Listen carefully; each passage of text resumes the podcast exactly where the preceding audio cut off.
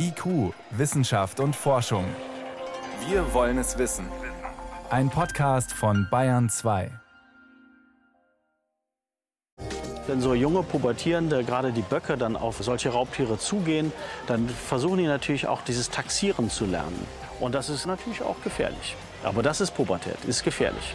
Risikofreudige Pubertät im Tierreich. Manches vom Verhalten heranwachsender Säugetiere erinnert Menscheneltern durchaus an ihre eigenen Teenager daheim. Mehr dazu am Ende der Sendung. Vorher Stühle aus Popcorn, T-Shirts aus Holz, sowas gibt's. Was das soll, klären wir. Und Cannabis legalisieren, gute oder schlechte Idee? Herzlich willkommen. Wissenschaft auf Bayern 2 entdecken. Heute mit Birgit Magira. Den Konsum von Haschisch und Marihuana zu legalisieren. Diese Forderung könnte sich unter einer neuen Bundesregierung aus SPD, Grünen und FDP erfüllen. Ein Argument der Befürworter ist schon lange, Cannabis sei vergleichbar mit Alkohol, womöglich seien die gesundheitlichen Folgen von übermäßigem Alkoholkonsum sogar viel schlimmer. Gegner betonen, dass Cannabis durchaus gefährlich sei und die Legalisierung ein völlig falsches Signal wäre. Jetzt ist die Frage, welche Erkenntnisse hat die Forschung bisher gewonnen? Dazu kann meine Kollegin Daniela Remus etwas sagen. Wie gefährlich oder harmlos ist denn Haschisch und Marihuana? Also dazu gibt es nicht eine Antwort. Es muss differenziert werden, wer raucht, wie viel wird geraucht, wie oft und was wird geraucht. Es gibt eine Einigkeit, die besteht in der Wissenschaft, dass nämlich Heranwachsende und junge Erwachsene bei regelmäßigem Konsum, dass sie damit tatsächlich ihre Gehirnentwicklung schädigen und zwar durch das THC, das ist ja der Wirkstoff, der in Cannabis enthalten ist. Dadurch wird die kognitive Leistungsfähigkeit vermindert. Es kann zu Konzentrationsstörungen kommen, Antriebslosigkeit, Verlust von Impulskontrolle, das sind so die Klassiker. Es äh, ist auch so, dass die Anzahl der psychotischen Schübe nach Cannabiskonsum, nach exzessivem Cannabiskonsum zugenommen haben und dass eben die Anzahl der Einweisungen von Jugendlichen und Heranwachsenden in den letzten Jahren in die Kliniken deshalb deutlich angestiegen ist. Woran liegt es, dass es da mehr Behandlungen gibt von diesen psychotischen Schüben? Das kann man nicht pauschal sagen. Ein Punkt dabei ist aber sicherlich wichtig, dass die THC-Konzentration in Cannabis zugenommen hat. Die ist mittlerweile dreimal so hoch, wie das in den 70er oder 80er Jahren der Fall war. Also wer heute einen Joint raucht, das entspricht drei Joints in der damaligen Zeit. Und dann gibt es offenbar noch einen Faktor, der nicht unwichtig ist, der ist aber noch nicht letztendlich geklärt. Es gibt also genetische Dispositionen eben auch und gerade im heranwachsenden Gehirn, dass es dann zu so einer Fehlverschaltung sozusagen kommt und diese Psychosen dann getriggert werden. Wenn aber ein erwachsener Mensch einmal am Wochenende, alle paar Wochen einen Joint raucht, dann ist das äh, ganz sicherlich nicht gesundheitsgefährdend und auch nicht psychosefeuernd. Wichtig ist dann halt, dass derjenige oder diejenige weiß, was sie da konsumiert. Das ist alles stärker als früher, mhm. sagst du. Was weiß man noch über die mhm. Qualität, mhm. die im Umlauf ist? Ja, nicht besonders viel eben, weil es ja keine staatlichen Zulassungskontrollen dafür gibt. Nur ein Beispiel, was im Moment alles im Umlauf ist, das ist sogenanntes Chemiegras. Also das ist Gras, was mit synthetischen Cannabinoiden besprüht wird und das kann je nach Konzentration eben ziemlich giftig sein. Es hat auch schon Todesfälle danach in der EU gegeben. Also zur Qualität kann man eben nichts Wirkliches sagen. Das ist immer eine Glückssache, was man da erwischt. Das wäre jetzt ein Argument für die Legalisierung, dass man da die Qualität vielleicht besser kontrollieren kann. Befürworter sagen auch, man müsse das realistisch sehen, die Verbotspolitik sei gescheitert und die Leute kiffen ja so oder so und man muss da jetzt endlich aufhören, die Konsumenten wie Kriminelle zu behandeln. Was müsste hm. letztendlich eine neue Regierung bei der Legalisierung beachten? Also ganz entscheidend, da ist sich die Wissenschaft einig, es muss eine klare Altersgrenze geben, damit Jugendliche sich das Zeug nicht einfach im Coffeeshop oder in einem Supermarkt kaufen können. Dann wäre ganz entscheidend, dass man Möglichkeiten findet, um die Qualität der Angebote kontrollieren zu können und dass man aber auch diejenigen kontrollieren kann, die das Zeug herstellen. Also der Gedanke, wir legalisieren das, dann haben wir eine klare Trennung zwischen weichen und harten Drogen, wir entkriminalisieren die Konsumenten, dann wird alles wunderbar. Also das wird so nicht funktionieren. Warum nicht? Den Schwarzmarkt kriegt man damit doch weg.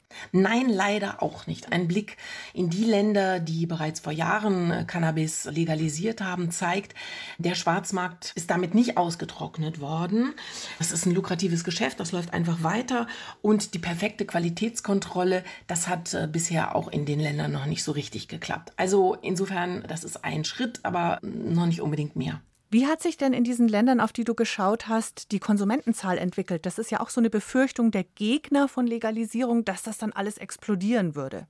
Genau, und das ist nicht eingetreten. Also in allen Ländern unterschiedliche Entwicklungen hat es da jeweils gegeben, aber trotzdem unterm Strich kann man sagen, die Anzahl der Konsumierenden hat dadurch nicht jetzt dramatisch zugenommen. Unter einer neuen Bundesregierung aus SPD, Grünen und FDP könnte der Verkauf von Haschisch und Marihuana legal werden. Was dabei wichtig wäre zu beachten, hat meine Kollegin Daniela Remus gerade erklärt. Vielen Dank. Gerne. IQ, Wissenschaft und Forschung. Wenn Sie mehr wissen wollen, Hintergründe zum Programm von IQ finden Sie unter bayern2.de. IQ, Wissenschaft und Forschung. Montag bis Freitag ab 18 Uhr. Autismus ist eine tiefgreifende neurologische Entwicklungsstörung. Sechs bis sieben von tausend Menschen sind geschätzt davon betroffen. Je schneller sie erkannt und behandelt werden kann, desto besser. Diagnostizieren lässt sich Autismus frühestens im Alter von zwei Jahren. Forschende haben jetzt ausprobiert, was passiert, wenn man schon Babys Unterstützung anbietet, also noch bevor sie überhaupt eine Form von Autismus entwickeln. Mit erstaunlichem Erfolg. Oliver Buschek berichtet. Es ist nahezu unmöglich, bei Babys zwischen neun und zwölf Monaten sicher festzustellen, ob sie von der sogenannten Autismus-Spektrum-Störung betroffen sind, also von einer der vielen Erscheinungsformen von Autismus. Dennoch gibt es Hinweise, erklärt die Psychotherapeutin Dr. Sanna Stroth, Autismus-Spezialistin an der Universität Marburg. Erstens mal geht man ja davon aus, dass Autismus-Spektrum-Störungen eine ganz erhebliche genetische Komponente haben. Das heißt, die Wahrscheinlichkeit, eine Autismus-Spektrum-Störung zu entwickeln, wenn ein Geschwisterkind die Diagnose hat, ist relativ erhöht. Andererseits, frühe Symptome, die man oft beobachten kann, ist, dass auch ganz kleine Kinder schon relativ wenig im sozialen Austausch sind. Die gucken nicht so viel, die reagieren nicht unbedingt direkt auf die Eltern, die folgen dem Finger nicht, wenn man auf irgendetwas zeigt. Nicht bei allen Babys mit solchen Symptomen oder autistischen Geschwistern wird später tatsächlich Autismus diagnostiziert. Trotz dieser Unsicherheit könnte es helfen, schon in diesem Alter Unterstützung anzubieten. Darauf deutet eine Studie hin, die ein Forschungsteam aus England und Australien kürzlich veröffentlicht hat. Einer der Beteiligten war der Kinder- und Jugendpsychiater Jonathan Green aus Manchester. Wir haben etwa 100 Kinder ausgewählt, die ungefähr ein Jahr alt waren und Entwicklungsstörungen aufwiesen, welche die Wahrscheinlichkeit erhöhten, dass sie später Autismus entwickeln. Die Hälfte von ihnen hat ein spezielles Programm der Frühförderung bekommen, das mein Team hier in Großbritannien entwickelt hat. Die andere Hälfte der Versuchsgruppe erhielt die normale Förderung für Kinder mit Entwicklungsstörungen. Die Frühförderung, von der Jonathan Green hier spricht, richtet sich nicht etwa direkt an die Babys, sondern an deren Eltern. In Sitzungen mit einem Experten oder einer Expertin lernen die, ihr Kind besser zu verstehen. In der Vergangenheit hat man mit den Kindern gearbeitet und versucht, sie dazu zu bringen, dass sie sich unauffälliger, normaler verhalten. Unser Ansatz ist ein anderer. Wir denken, es kommt vor allem darauf an, die Kinder zu verstehen und auf ihr Verhalten angemessen und feinfühlig zu reagieren. Eltern von Kindern mit Entwicklungsstörungen sind oft überfordert, sagt Jonathan Green, verstehen ihren Nachwuchs nicht so intuitiv, wie das viele andere Mütter und Väter tun. Die Eltern aus der einen Hälfte der Versuchsgruppe wurden deswegen immer wieder beim Umgang mit ihren Kindern gefilmt. Dann zeigte man ihnen Videos und dabei stellten sich Aha-Erlebnisse ein. Das Baby signalisiert zum Beispiel, dass es sich für etwas Bestimmtes interessiert, zeigt das aber nicht direkt. Erst aus dem Video stellen die Eltern dann fest, was da eigentlich los war, um dass sie es in der Situation nicht bemerkt haben. Das klingt sehr simpel, aber tatsächlich ist es recht kompliziert und es braucht auch ein wenig Zeit mit dem Therapeuten. Aber anschließend können die Eltern ihre Babys besser lesen und das macht einen großen Unterschied aus. Alle zwei Wochen fanden solche Sitzungen statt, über einen Zeitraum von fünf Monaten. Später ermittelten die Forscherinnen und Forscher dann den langfristigen Erfolg dieser Behandlung. Demnach entwickelten sich die Kinder, deren Eltern das Training absolviert hatten, deutlich besser als die Kinder der Kontrollgruppe. Und mehr noch, während in der Kontrollgruppe später bei 20 Prozent der Kinder tatsächlich Autismus diagnostiziert wurde, waren es in der Gruppe mit dem Elterntraining nur knapp 7 Prozent. Die Autoren betonen, dass auch die Kinder, die nicht als autistisch eingestuft wurden, durchaus Verhaltensauffälligkeiten zeigten und dass bei manchen eine Diagnose womöglich in späterem Alter noch folgen könne. Dennoch sei die Studie ein deutlicher Hinweis darauf, dass Frühförderung bei Autismus wirkt, sagt auch die Marburger Psychotherapeutin Sanna Struth. Diese Idee der Prävention, also früh anzusetzen, wenn man Risiken sieht, das ist an sich ein guter Gedanke, der hier in Deutschland auch verstetigt werden sollte. Wir brauchen da mehr Untersuchungen, wir brauchen mehr Studien und wir müssen mehr präventiv arbeiten. Nicht erst, wenn das Kind die Diagnose hat über frühe Hilfe bei Verdacht auf Autismus-Spektrumstörungen, wie Eltern lernen, ihr Baby besser zu lesen. Hier ist Bayern 2 um Viertel nach sechs. Bayern 2. Wissenschaft schnell erzählt. Das macht heute Helmut Nordwig und wir beginnen mit Menschen, die in Schicht arbeiten. Ja, die kriegen häufiger Herzprobleme als andere Menschen, das war schon bekannt. Und britische Mediziner, die haben jetzt eine Erklärung da gefunden, dafür gefunden. Und zwar haben die Herzzellen eine innere Uhr, so wie zum Beispiel auch das Verdauungssystem. Aber stopp, ähm, 24 Stunden lang schlägt das Herz doch eigentlich regelmäßig durch. Das tut's aber nicht gleichmäßig. In der mhm. Nacht ist es eben eher entspannt. Man kann sich das so vorstellen, wenn wir liegen, dann muss das Blut zum Beispiel nicht gegen die Schwerkraft gepumpt werden, den Kopf etwa. Und die Forschenden, die haben jetzt entdeckt, dass der Natrium- und der Kaliumspiegel in den Zellen schwankt, je nach Tageszeit sehr deutlich. Bis zu 30 Prozent Unterschied gibt's wow. da. Mhm. Und dieses Natrium und Kalium, das steuert eben die elektrische Aktivität der Herzzellen, also wie schnell das Herz schlägt und wie stark es pumpt. Und das heißt eben auch, wenn wir die Nacht zum Tag machen oder machen müssen, hm. dann passt die innere Uhr des Herzens nicht dazu und es kommt eher zu Störungen. Ja, diese Erkenntnis wollen die Wissenschaftler jetzt auch nutzen, um zu untersuchen, zu welcher Tageszeit Herzmedikamente am besten wirken. Wichtiger Punkt. Ja, und jetzt kommen wir zur gefährlichsten Sportart. Oh, lass mich raten. Das ist irgendwie sowas wie Bungee-Jumping oder Motorradrennen fahren. So. Nein, falsch. Es ist Reiten. Jedenfalls in den USA. Oh. Dort haben Forscher die Statistik der Unfallzentren ausgewertet und dann natürlich auch in Rechnung gestellt, wie viele Menschen eine Sportart jeweils ausüben. Und der Grund ist, wenn Reiter sich verletzen, dann ist es oft schwer. Hm. Also es gibt Verletzungen des Brustkorbs, der Arme und Beine, das geht alles noch. Die Behandlung dauert dann nur recht lang. Aber häufig gibt es eben auch Kopf- und Nackenverletzungen. Nicht mhm. selten kommt es dann zu Gehirnerschütterungen, zu Bewusstlosigkeit. Mehr als ein Viertel der Reitunfallpatienten landet auf der Intensivstation und mehr als ein Prozent stirbt sogar infolge des Unfalls, eben vor allem wegen Nacken- und Kopfverletzungen. Unterm Strich ist damit Reiten deutlich gefährlicher als zum Beispiel Skifahren oder der Motorsport. Darf ich kurz darf ich kurz was sagen? Bitte, bitte, liebe Mädchen da draußen, es sind ja vor allem Mädchen, die reiten, oder? Macht das, was die Eltern sagen, zieht den Helm an und auch den Rückenprotektor. Bitte. Das okay. ist wichtig, vor allem der Helm, denn viele Unfallopfer in dieser Statistik, die hatten keinen auf. Hm.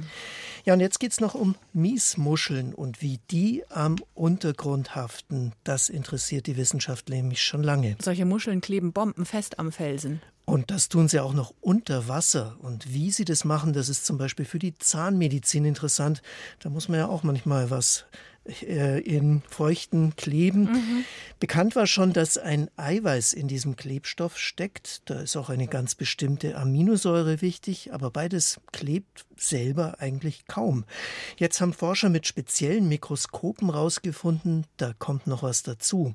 Die Muscheln, die produzieren einen Zwei-Komponenten-Kleber. Okay. Und die zweite Komponente ist das Metall Vanadium, der Härter sozusagen. Wo haben die das her? Das ist in ganz geringer Menge im Meerwasser und die Muschel ist eines der wenigen Lebewesen, die es herausfiltern können. Und beide Bestandteile lagert sie dann in getrennten Bläschen ein, vermischt die bei Bedarf in hauchdünnen Kanälen, pumpt's raus und dann erhärtet der Kleber sehr, sehr schnell. Wunderbar. Vielen Dank, Helmut Nordwig, für die Kurzmeldungen aus der Wissenschaft.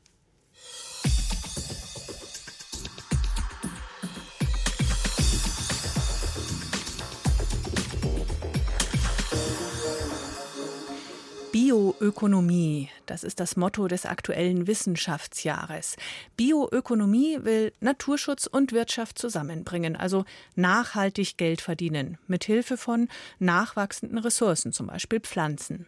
Sowas wie Sitzmöbel aus Popcorn, T-Shirts aus Holz, Feinstrümpfe aus Chicorée.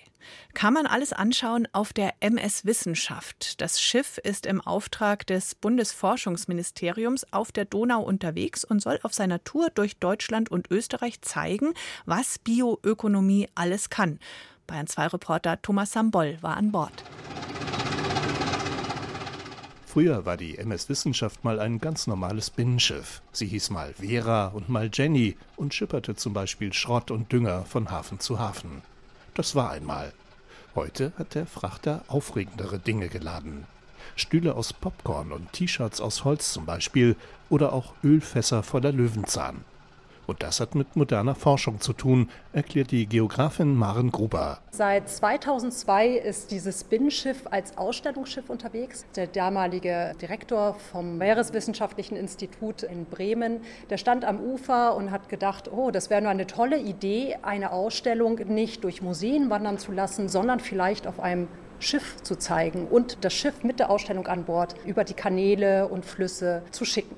In diesem Jahr geht es um Bioökonomie, das nachhaltige Wirtschaften mit biologischen Rohstoffen, dessen Förderung sich auch die Bundesregierung auf die Fahnen geschrieben hat. Maren Gruber und die Biologin Beate Langholf haben die Ausstellung organisiert, in der zum Beispiel auch Universitäten aus Bayern ihre Forschungsarbeiten zeigen. Wir starten im schummrigen Laderaum des Schiffes. Dort empfängt uns eine Wand aus gelben Ölfässern. Ein Symbol dafür, wie wir im fossilen Zeitalter unsere Umwelt zerstören. Doch in den alten Tonnen tut sich etwas. Also hier wächst zum Beispiel russischer Löwenzahn. Maren Gruber zeigt auf büschelweise grüne Pflanzen, die aus den Fässern sprießen. Und der Milchsaft aus diesem Löwenzahn kann dafür verwendet werden, um Reifen herzustellen. Also ein Beispiel dafür, wie man aus heimischen Gewächsen sowas wie Kautschuk, was ja sonst von weit her geholt wird, ersetzen kann. Mit anderen Worten, ein prima Beispiel für Bioökonomie, betont Beate Langholf, genauso wie der kleine, unscheinbare Stuhl, vor dem sie jetzt steht. Gewöhnlich ein typisches Plastikmöbel. Aber der Baustoff dieses Exemplars hat es in sich. Also es ist tatsächlich Popcorn. Das kennt man ja vom Kino. Die Maiskörner werden zuerst geschreddert, dann wird es gepoppt und dann verpresst. Das Popcorn ist natürlich leicht, aber der hat unten ein Gewicht, damit er eben auch an der Stelle bleibt. Also der wiegt schon einige Kilo. Ergänzt Maren Gruber. Das Popcorn im Stuhl lässt sich allerdings nur noch erahnen. Es sieht eher so aus, als seien hier Sägespäne verbaut worden. Durch das Gegengewicht am Boden kann man aber bequem darauf sitzen. Welche überraschenden Möglichkeiten die Bioökonomie bietet, zeigt auch das T-Shirt, das Maren Gruber gerade in der Hand hält. Es besteht aus Holz und ist doch alles andere als hart wie ein Brett. Es wirkt wie ein Baumwoll-T-Shirt, ist aber aus Lignocellulose, wie es so schön heißt. Und wenn man das anfasst, ist es ganz, ganz weich und nicht grob oder ähnliches, sondern ist auch schön auf der Haut zu tragen. Nein, nein, keine Splitter. Also Sie brauchen keine Angst zu haben, dass Sie sich irgendwie Spreißel einfangen damit. Allerdings wirft die Bioökonomie auch ein paar bohrende Fragen auf, die ebenfalls Thema der Ausstellung sind. Biologin Beate Langholf. Macht es Sinn, Lebens- oder Futtermittel als Werkstoff, als Materialersatz zu benutzen oder möchte man das nicht? Sprich, wenn Ackerflächen schon jetzt knapp sind, was ist dann wichtiger, ein voller Teller oder ein voller Tank? Kritikerinnen und Kritiker meinen zum Beispiel, dass es natürlich besser ist, Wälder zum Schutz der Tiere und damit der Artenvielfalt zu erhalten, anstatt sie abzuholzen und biologische Rohstoffe zu gewinnen. Es gibt ja sehr viele unterschiedliche Zielkonflikte und dafür gibt es nicht eine Antwort und das ist eben, glaube ich, zu komplex und man muss eben die einzelnen Fälle sich angucken, was die bessere Wahl wäre. Ob die Bioökonomie die Lösung für die Umwelt- und Ernährungsprobleme dieser Welt ist, kann und will auch die Ausstellung an Bord der MS Wissenschaft nicht beantworten. Die Besucherinnen und Besucher sollen sich selbst darüber Gedanken machen. Das ist das Ziel dieses schwimmenden Forschungszentrums. Die MS Wissenschaft macht übrigens morgen in Passau fest für mehrere Tage. Und das Wochenende drauf, ab 22. Oktober dann, kann man die Ausstellung auf dem Schiff zur Bioökonomie dann noch in Nürnberg anschauen.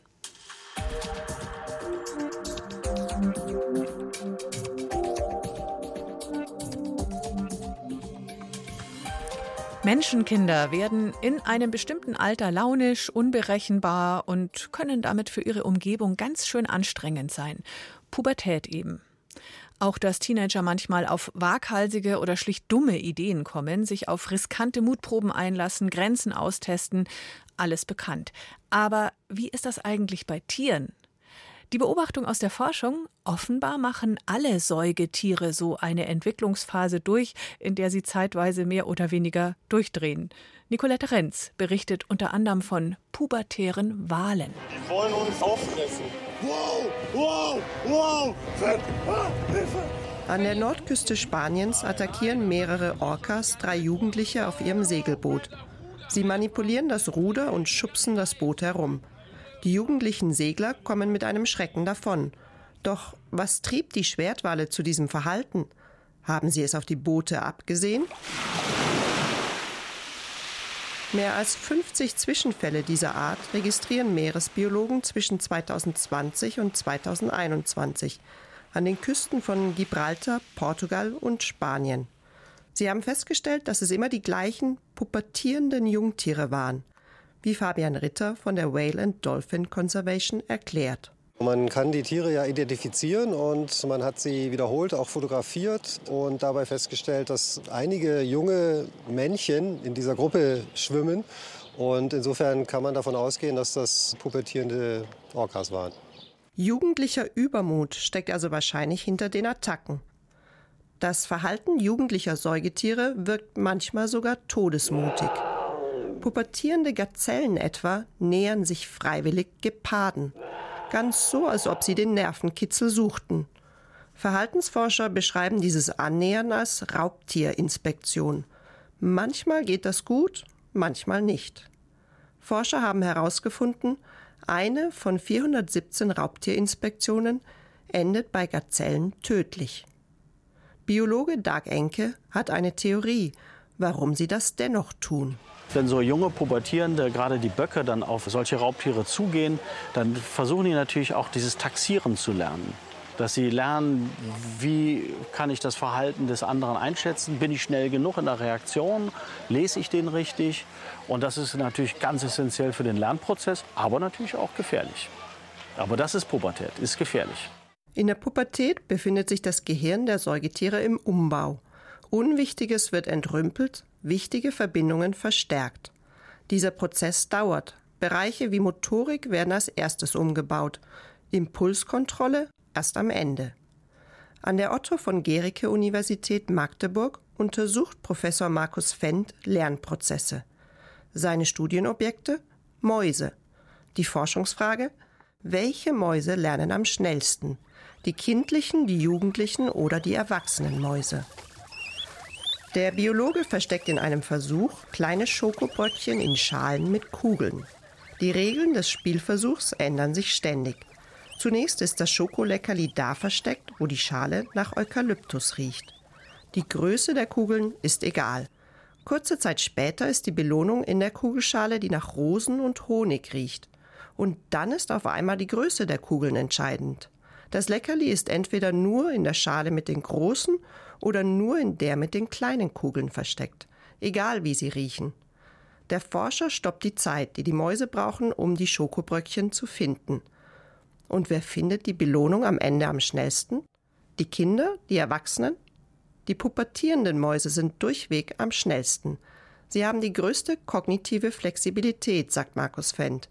Denn die Pubertät ist die Phase, wo man sich ablöst vom Elternhaus, vom Sozialverband bei Tieren da ist es besonders wichtig und wahrscheinlich hat es dann die Evolution so eingerichtet, dass genau in dieser Phase eben die beste kognitive Flexibilität da ist. Pubertierende sind also nicht nur enorm risikobereit, sondern auch sehr flexibel in ihrem Denken. Und sie lernen schnell. Die Forscher sagen, das gilt für alle Säugetiere, auch für uns Menschen. Mehr zu den Teenagerwahlen und noch mehr spannende Themen morgen um 19 Uhr im BR Fernsehen. Gut zu wissen heißt die Sendung und die bekommen Sie natürlich auch jederzeit in der BR Mediathek. Danke fürs Zuhören. Bei IQ Wissenschaft und Forschung sagt Birgit Magira.